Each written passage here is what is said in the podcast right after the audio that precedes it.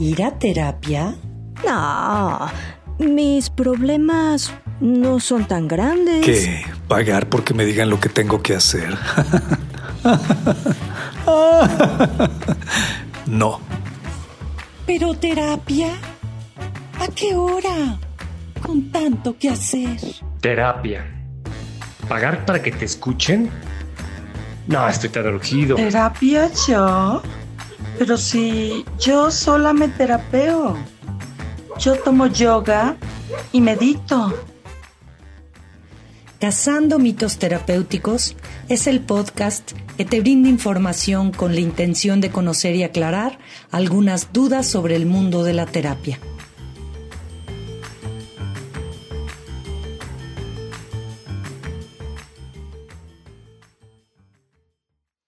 Hola, ¿cómo están? Bienvenidos a este nuevo episodio de Cazando mitos terapéuticos.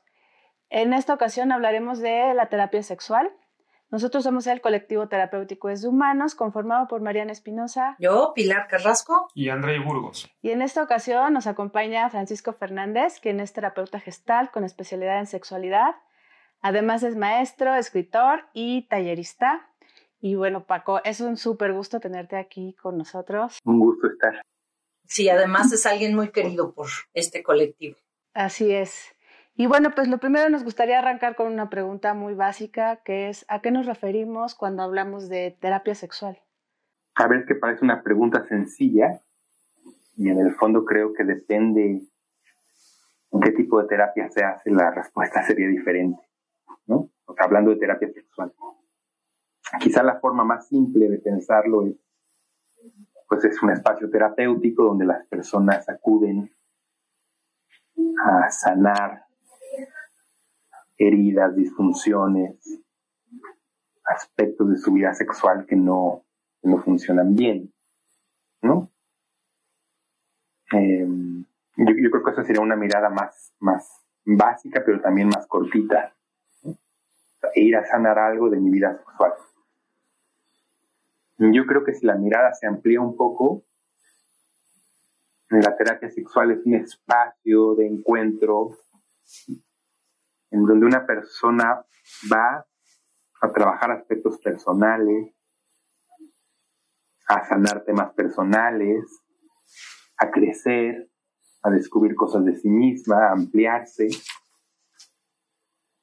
en muchas áreas de su vida a partir de un tema sexual. Eh, y ahí veo que hay una diferencia. Ir solamente a sanar algo sexual de lo que pasa en mi cama, o a ir a hacer un trabajo mucho más profundo como persona partiendo de un tema que toca lo sexual. Se puede ver de las dos formas. A mí me interesa más lo segundo.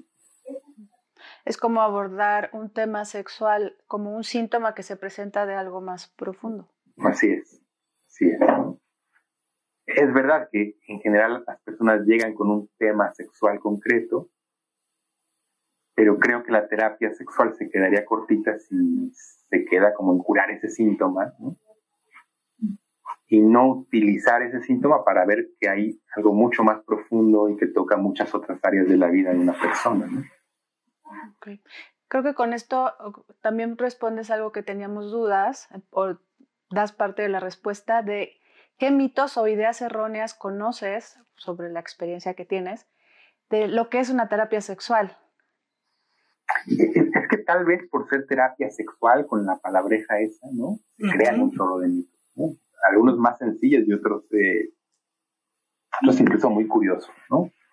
Por supuesto, ese es uno, eh, como la terapia sexual como, como una, como un ir al mecánico, ¿no? A, a que arregle algunas cosas muy concretas del funcionamiento casi físico de una persona. ¿no? Esa diría que es un, una forma común. Creo que hay otros, ¿no?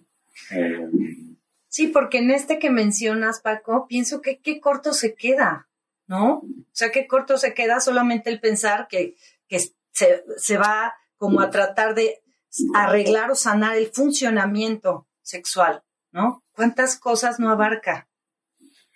Tienes mucha razón, Paco. Y leyendo tu libro, algo que me pareció muy interesante, tu libro Lo que pasa entre nosotros, se lo recomiendo bastante, muchísimo.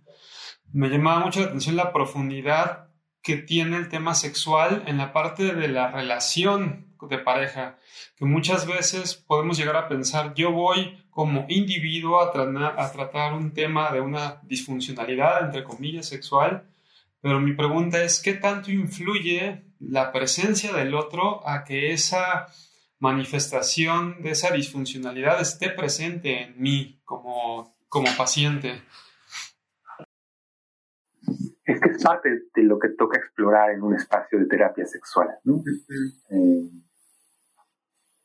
¿Cuántas veces un, tema sexual es un tema personal? ¿no?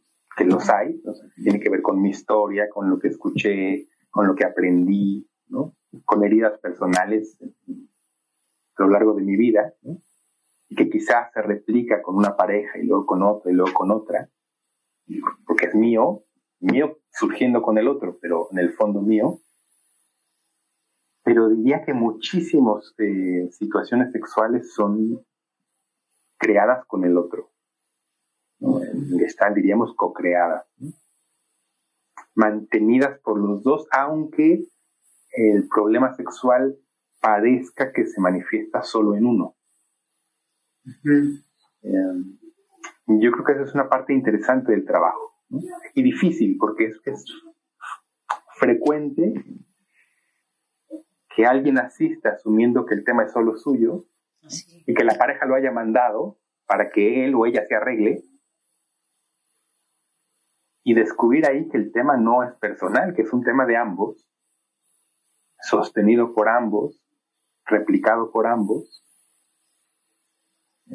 que entonces el trabajo no era tan, tan individual como se esperaba. ¿no? Eso sobre todo le cuesta trabajo a aquel que creía que el problema no era suyo. A ver, yo, yo te mandé a mi pareja para que lo arregle. Y ahora sale con que yo también tengo que ir porque yo soy parte de eso que sucede. Este sería otro gran mito bien interesante porque es no voy yo solito con mi cabeza, con mi cuerpo a terapia. Hay todo un contexto afuera con que la persona se relaciona que está implicado en el motivo por el cual va a consulta. Claro, y es un contexto que diría que está en el presente en parte, ¿no? Con las personas con quienes soy, pongo en práctica mi sexualidad, pero también un contexto pasado. A ver, creo que siempre lo que somos es resultado de la historia, ¿no? Pero nuestra sexualidad es muy tocada por lo que aprendimos, por lo que escuchamos, por lo que nos enseñaron. Sí, sí, o sea, en, mi vida sexual está ahí mi pareja, pero están también mis parejas anteriores. Y aunque son extraños, están mis papás, mis abuelos, mis maestros, ¿no? Sí, y pienso El cura, ¿Qué tan frecuente es adjudicarme yo el problema y no pensar en que si me relaciono con alguien, pues es una suma de creencias, valores, salud sexual, este, o sea, mía y del otro, ¿no? O de los otros. Sí, sí, sí. E incluso de cosas que están alrededor de nosotros todo el tiempo. O sea, yo pienso hoy en la terapia sexual como tiene un peso importante lo que aprendemos, escuchamos de los medios. ¿No? Sí, sí. todo el cine, ¿no? El amor romántico en el cine, toda la construcción del porno, ¿no? Es que eso va, va a consulta, porque está presente en nuestras vidas sexuales, como expectativas, como ilusiones, como deber ser. Sí. Como punto de comparación constante con lo que soy y hago, ¿no? Entonces podríamos poner regresando a esto de mitos, o sea, un mito es construyo mi sexualidad yo solo. No es así. Nunca, nunca. ¿no? Creo que la sexualidad, hasta en su definición, es una experiencia de entre, ¿no? Es una experiencia conmigo y lo otro, ¿no? La sexualidad siempre es vincular, siempre es relacional. Aún experiencias solitarias. ¿no? una experiencia de autorotismo, que podría parecer una experiencia solitaria, no lo es. Hay un otro en mi fantasía, hay un otro en mi memoria, hay un otro en mis aprendizajes, en mis introyectos, en mis creencias, ¿no? Nunca ocurre a solas, ¿no? Me llama mucho la atención y se me hace sumamente profundo porque haciendo como una metáfora de lo que es el tema del encuentro sexual, es como un encuentro entre todas mis cadenas este, de ancestros también, de, creencias, de como tú lo dices, o sea, es para ir a desmenuzar desde qué lugar pueden venir ciertas creencias que en determinado momento pueden estar afectando mi presente actual en una relación sexual con mi pareja. Entonces me hace algo muy bonito, pero muy profundo y de, como de sumo cuidado y, desmenuce, por así decirlo. Yo creo que esa es una palabra que, a mí me resulta importante en el trabajo con la sexualidad. Una experiencia erótica concreta, sí, creo que funciona muy bien como metáfora como una metáfora de cómo nos vinculamos en el mundo. Hay autores que hablan de eso, incluso, incluso lo que hacemos con los cuerpos puede ser una buena metáfora de nuestro estar en el mundo. En la sexualidad hay una presencia muy evidente de dos cuerpos que se acomodan o no. Uno está encima del otro, uno está por abajo, uno está por atrás. Se quedan en lo fijo, se mueven, se transforman o repiten, crean o vuelven una y otra vez a lo mismo. ¿Qué, espacio ocupan? ¿Quién da y quién recibe? si, si, desmenuzo todo, todo eso, es una metáfora de cómo me vinculo con los otros. Solo que una metáfora muy gráfica, ¿no? Yo puedo decir en el mundo que me pongo por encima de los demás o me pongo por abajo de los demás, pero en la experiencia sexual eso eso ocurre con los cuerpos. Ahí está físicamente. Se puede tocar esa experiencia que de pronto puede ser más abstracta, pero sí refleja nuestra forma de vincularnos. Claro, con, pienso con qué tanto arrojo voy al mundo, ¿no? Con qué tanta energía llego, con qué tanto apertura eh, frente a la alteridad al otro, ¿no? Todo. Sí, me muestro, me oculto, me guardo, me expongo, entro, dejo que entres. Propongo. Te escucho. Claro, y, esto creo que responde también otra de las unas de la pregunta que habíamos pensado, como decían que otros temas de la vida está implícita la sexualidad y cuáles pueden tratarse en terapia. Creo que esto lo responde, ¿no? O sea, la sexualidad cruza muchas más partes de nuestra vida de las que pensamos. Creo eso, que es una gran metáfora del vínculo, de cómo me vinculo con el otro. Eh, y sí, a ver, es, que no hay momentos en que yo no sea sexual. Para mí la sexualidad está presente siempre porque pienso en la sexualidad como una fuerza que me hace salir de mí mismo hacia el encuentro del otro o con el otro. La sexualidad está presente, sí, con una pareja sexual, pero está presente con mis alumnos, con mi hija, con mis amigos, solo que de formas distintas. Había escuchado una definición de Francisco Delfín Lara que había manejado el tema de sexualogía. Dice que es el estudio de la sexualidad, más no del sexo per se, porque está implícito todo, cómo me relaciono con el otro. Somos seres sexuados pero no específicamente tenemos relaciones sexuales con todo. Entonces que se le hacía una definición como más adecuada a esto y creo que viene muy, muy bien a lo que estás manifestando en tus palabras, como cómo me relaciono con el mundo desde mi sexualidad. Oye, que se me hace súper interesante y como una forma de, ampliar mucho eh, la conciencia de ir a terapia sexual no es ir a que me reparen como en un taller mecánico o a que me enseñen técnicas específicas para tener un encuentro sexual con otro es muchísimo más amplio y me parece bien importante para la gente que nos escucha que, que, vea cómo su sexualidad y nuestra sexualidad está todo el tiempo presente de alguna manera. Y fíjate, pones algo que, que creo que toca otro mito, que es, eh, en una terapia sexual voy a aprender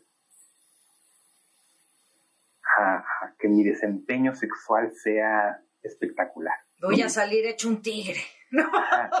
o sea, hay, un mito como de que los sexólogos tenemos unos secretos, ¿no?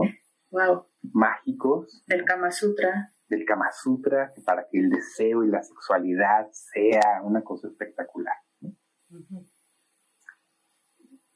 Yo creo que si pienso en mi espacio terapéutico pasa un poco un poco lo contrario, en el sentido de que es un espacio donde miro mi sexualidad como es,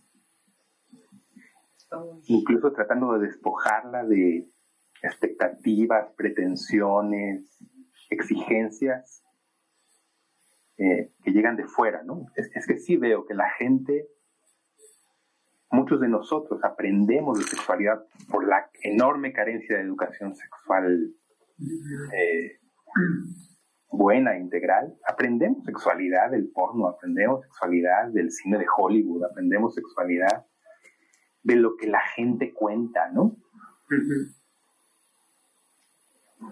Y que constantemente la gente llega a consulta suponiendo que su sexualidad es carente, deficiente, ¿no?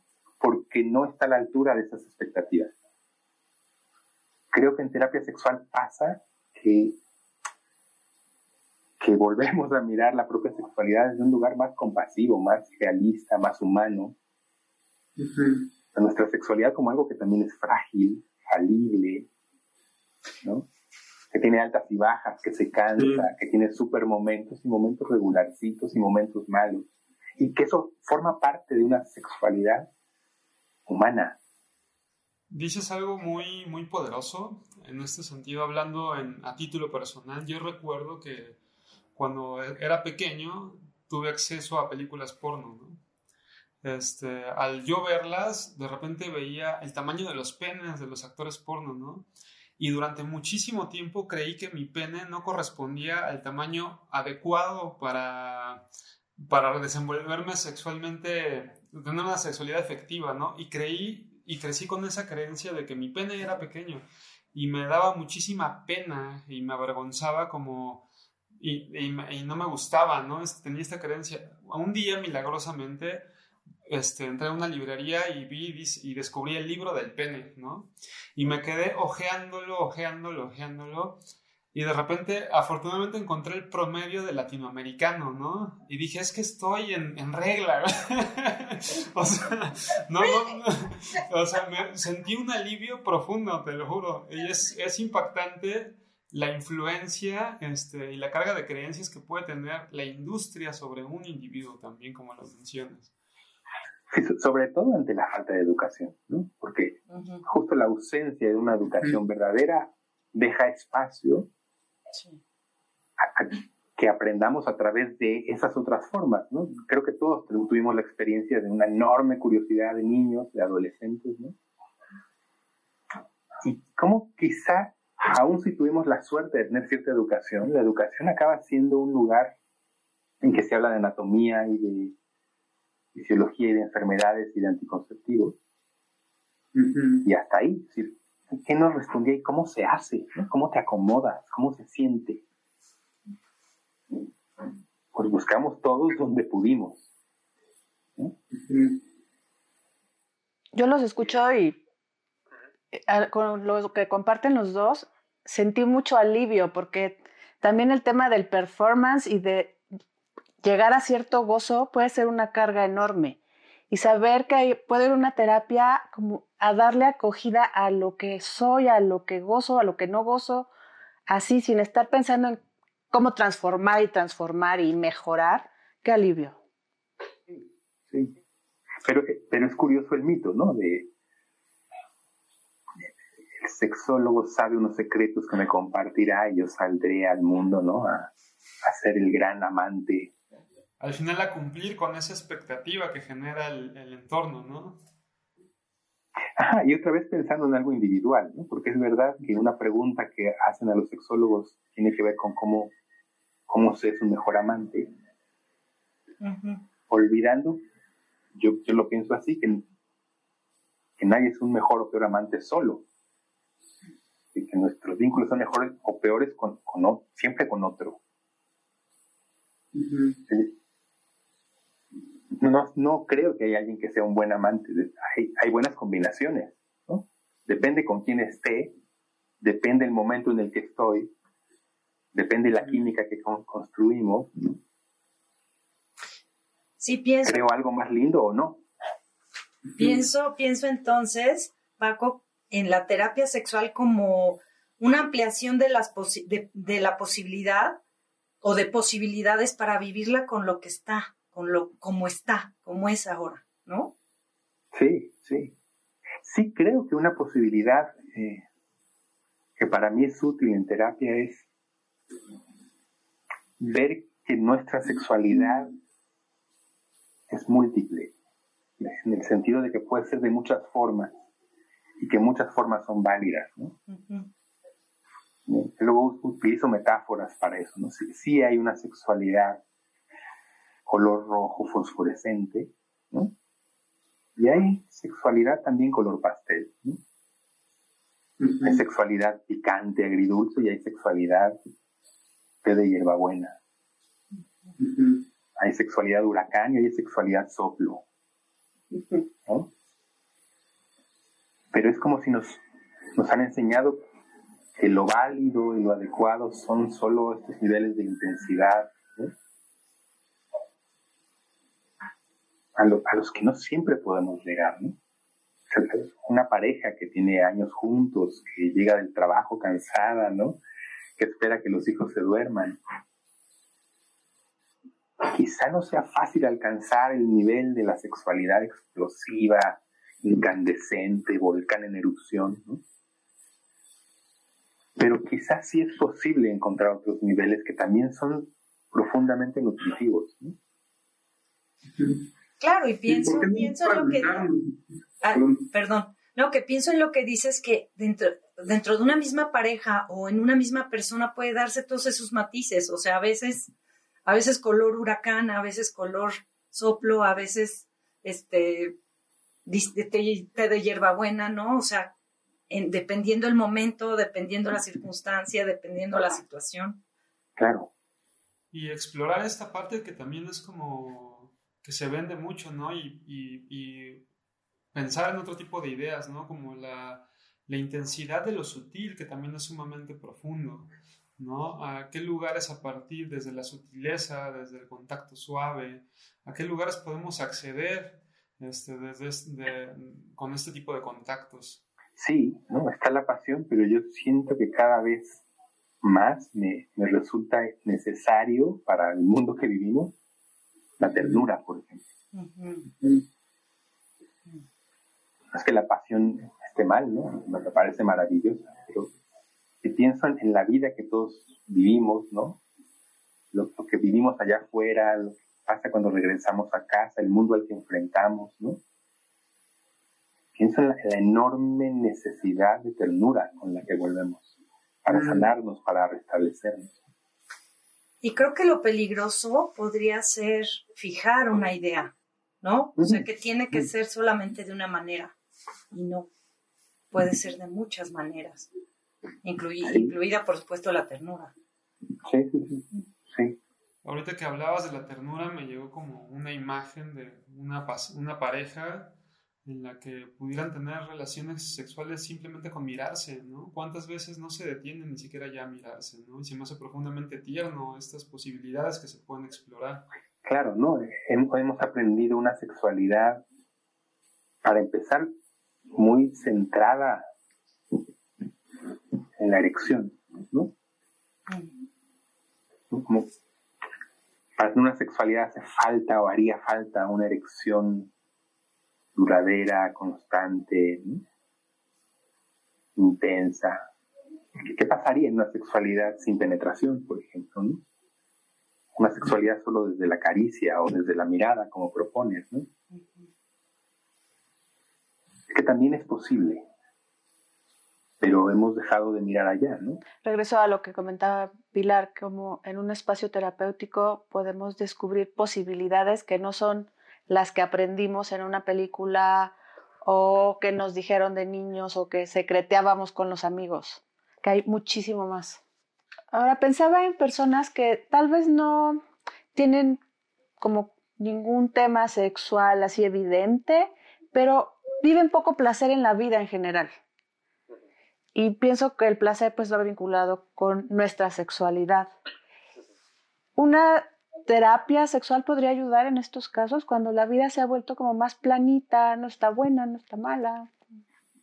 Yo espero que sí. O sea, para mí un tema importante en, nuestra sexualidad eh, es, el erotismo. Y otra vez creo que la palabra erotismo se puede disminuir mucho y pensar solo en la cama, ¿no? Cuando creo que es algo mucho más amplio, ¿no? Eh, erotismo como fuerza vital, como curiosidad por ir al mundo, como apertura a la vida, como vivir a través de los sentidos más y no solo a través de la cabeza. ¿no? Y hay autores que proponen eso, eh, la riqueza que hay en habitar el mundo de modo más erótico.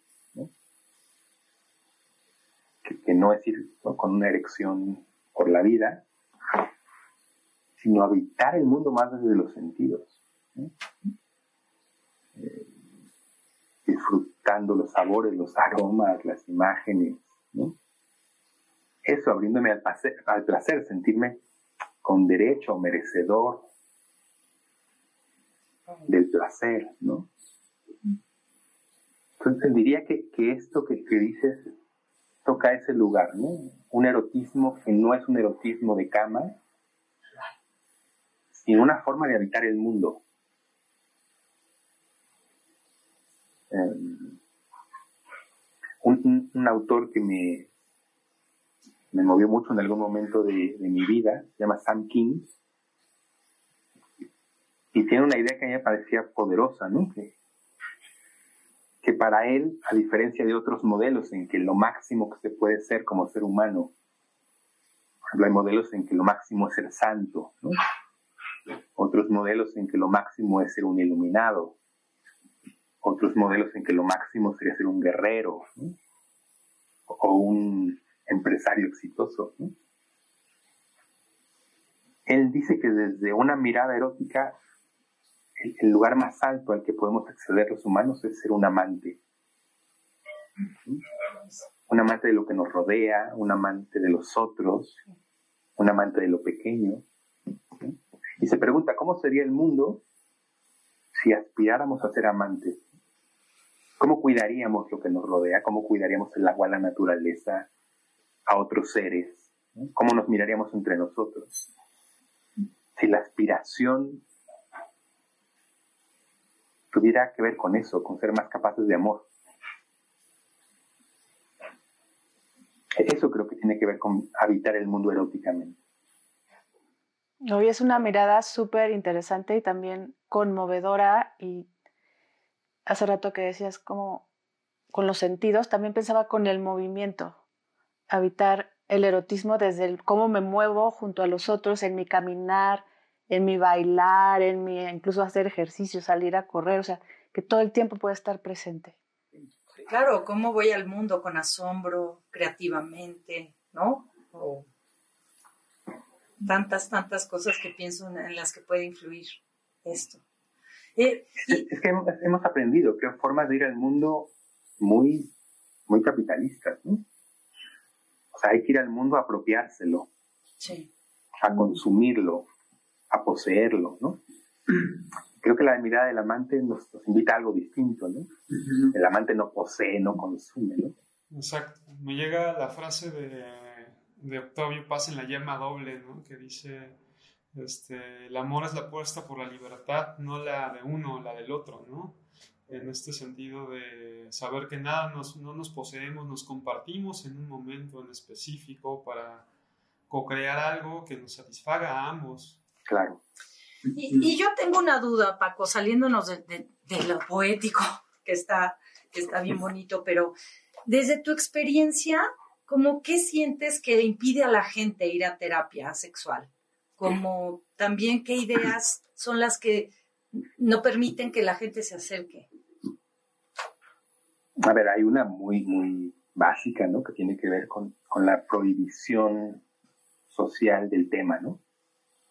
Ah, es curioso porque es un tema el que todos pensamos que está presente en la vida de todos, que, que creo que nos ocupa una parte importante de la vida, y sin embargo hay una prohibición ahí constante, ¿no? de censura, de, de, lo prohibido, de lo que de lo que siempre está en lo íntimo y no puede ser nunca eh, puesto fuera, ¿no? Casi teñido como algo vergonzoso. Yo creo que en general nos pasa eso a, a todos, a hombres y a mujeres.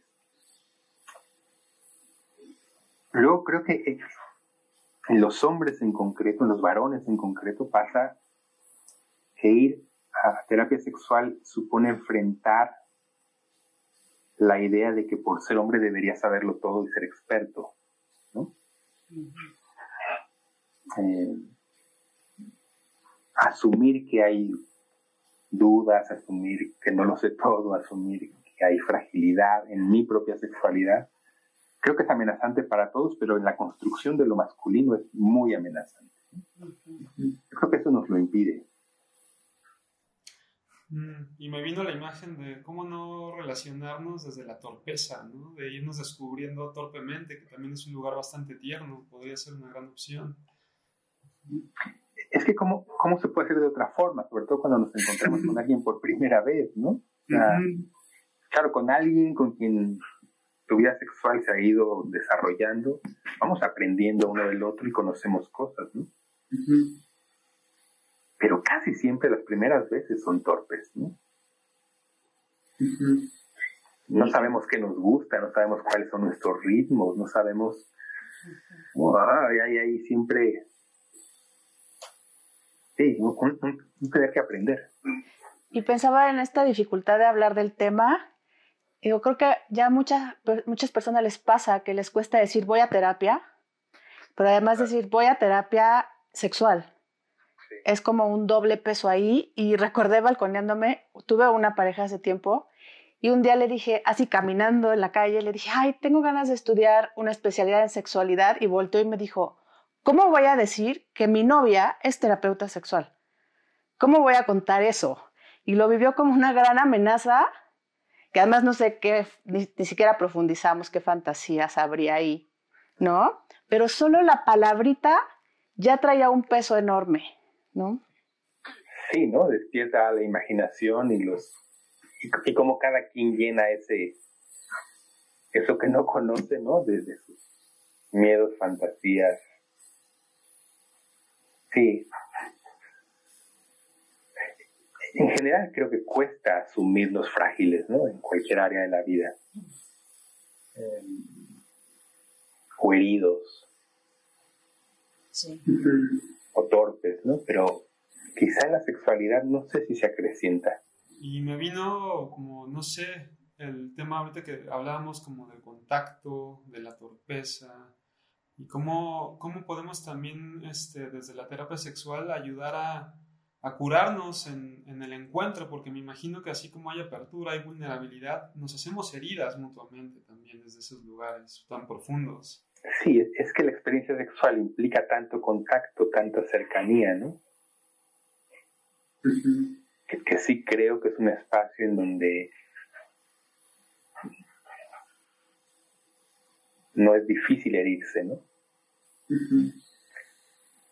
Y, creo que hoy pasa más. O sea, mi sensación es que en, esta cultura que consume, se apropia, ¿no? La sexualidad juega el mismo juego, ¿no? Si algo creo que pasa mucho en mi consultorio es que todo el tiempo llega gente herida por la experiencia cotidiana de ser tratada como un objeto y no como una persona por un lado, parece que tenemos una gran posibilidad, ¿no? Aplicaciones para encontrar pareja, para encontrar encuentros sexuales, ¿no? Se ha vuelto increíblemente fácil, eso está padre, ¿no? Pero creo que esta forma va unida a una eso, a una forma de ver al otro no como un alguien, sino como un algo que puedo tomar, usar, eh, intercambiar, desechar, someter, someter, ¿no? De modos eh, violentos, ¿no? Y justo hablando de, de, heridas, aquí mencionas una sexualidad que a lo mejor hasta parece consensuada porque fue con un encuentro con un, o con una pareja, pero también ocurre que, que podemos ser heridos a través de explícit, explícitamente un abuso sexual y eso podría ser tratado en una terapia sexual. Sí, diría, por desgracia, que es uno de los temas más frecuentes en los espacios de terapia sexual. En esta construcción social, ¿no? De mirar al otro como objeto,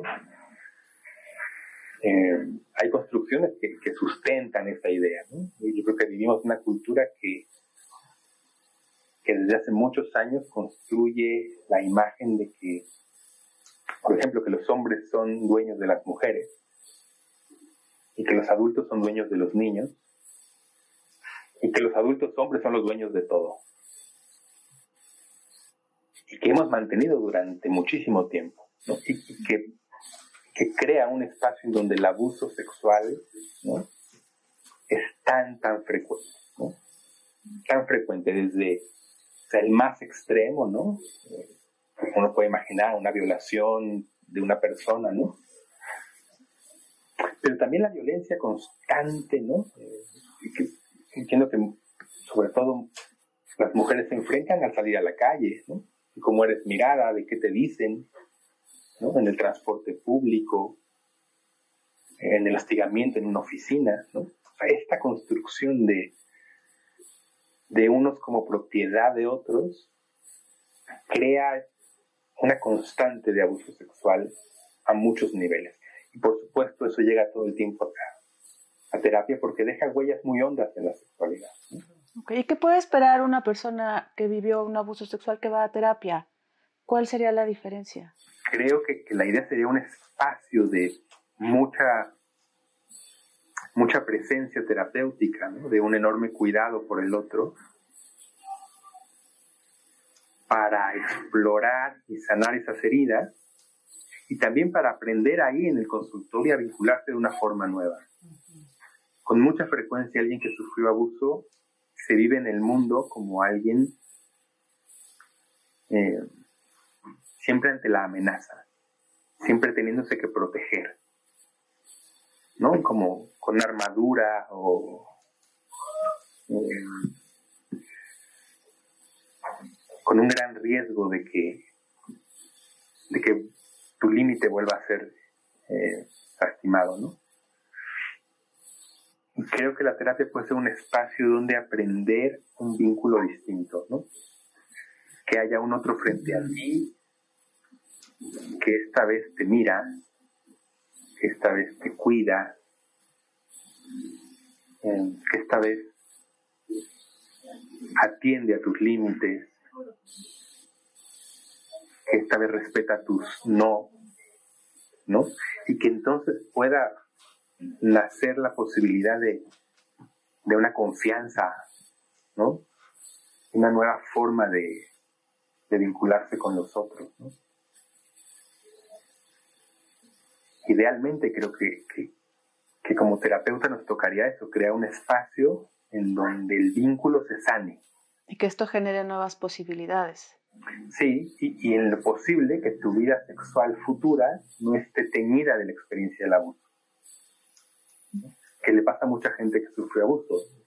Tuve una experiencia en el pasado y hoy cuando quiero ejercer mi vida sexual, esta vida sexual presente está como sucia, manchada de las experiencias del pasado, ¿no? Entonces lo sufro o me duelo o lo evito, o me vuelvo a sentir abusado, Y creo que una parte importante del trabajo terapéutico es poder separar aquella experiencia abusiva de una sexualidad distinta hoy, ¿no? Elegida, respetuosa, entera, segura. Y no puedo dejar de mirar la responsabilidad que como terapeutas tenemos en este también en este caso también tomando en cuenta el entorno, el contexto en el que estamos, terapeutas hombres tenemos con el cuidado y el ofrecer un espacio seguro para las mujeres que se acercan a nosotros. Sí, sí. Apenas esta semana veía una paciente, a ver, no sufrió abuso sexual como tal, pero sí varias relaciones previas en ser tratada con muy poco cuidado, ¿no? Como un objeto para el placer del otro. Y hablaba de eso, ¿no? De, cómo solo pensar hoy en un vínculo con un hombre, aunque los hombres le gustan, le genera una reacción hasta de repulsión y asco. Em, y justo, ¿no? El hecho de que yo fuera hombre, que yo sea hombre frente a ella, está haciendo todo un reto, ¿no? En nuestro encuentro. Mm, cómo podemos eh, sanar y actualizar esa experiencia con los hombres, con otro hombre, en ese espacio tan privado, tan personal, que es el consultorio. Y claro que hay una enorme responsabilidad de cuidar, de amparar, de, eso de, que mi paciente viva la experiencia de ser tratada como una persona, no como un objeto. Claro, ahí se vive posible en el consultorio, ¿no? Un vínculo así. E, eso queremos construir, ¿no? Pero es cierto que, yo veo la, la, gran cantidad de barreras que hay para lograrlo, ¿no? Sí, sí, hay, momentos en que siente eso, pero inevitablemente hay momentos que me mira con sospecha. Sí, pero, pero es un hombre. Habrá que eso, que sanar esa experiencia, ¿no? Y mover lo que se quedó congelado y fijo. Se puede ser hombre y actuar de maneras distintas y si hay hombres que actúan de maneras distintas a las experiencias que se han tenido previamente. Y eso puede ser un proceso que lleve tiempo. Sí, ¿no? Sí. Pues algo más que quisieras agregar para la gente que tal vez tiene curiosidad de una terapia sexual que les pueda orientar. Pues que si, si, hay la necesidad, se acerquen, ¿no? Igual que cualquier otro modelo de terapia, la terapia sexual busca, espera crear un espacio seguro, confidencial, cuidadoso del otro, sabemos, el terapeuta que hace terapia sexual sabe de, del riesgo que supone ir y hablar de ese tema y creo que le toca ser, un espacio sumamente cuidadoso del otro. Creo que con un buen terapeuta se encontrarán en, un espacio así, ¿no? en donde esos temas de los que normalmente no hablamos tienen un espacio para hablarse con total apertura, pero también con muchísimo cuidado.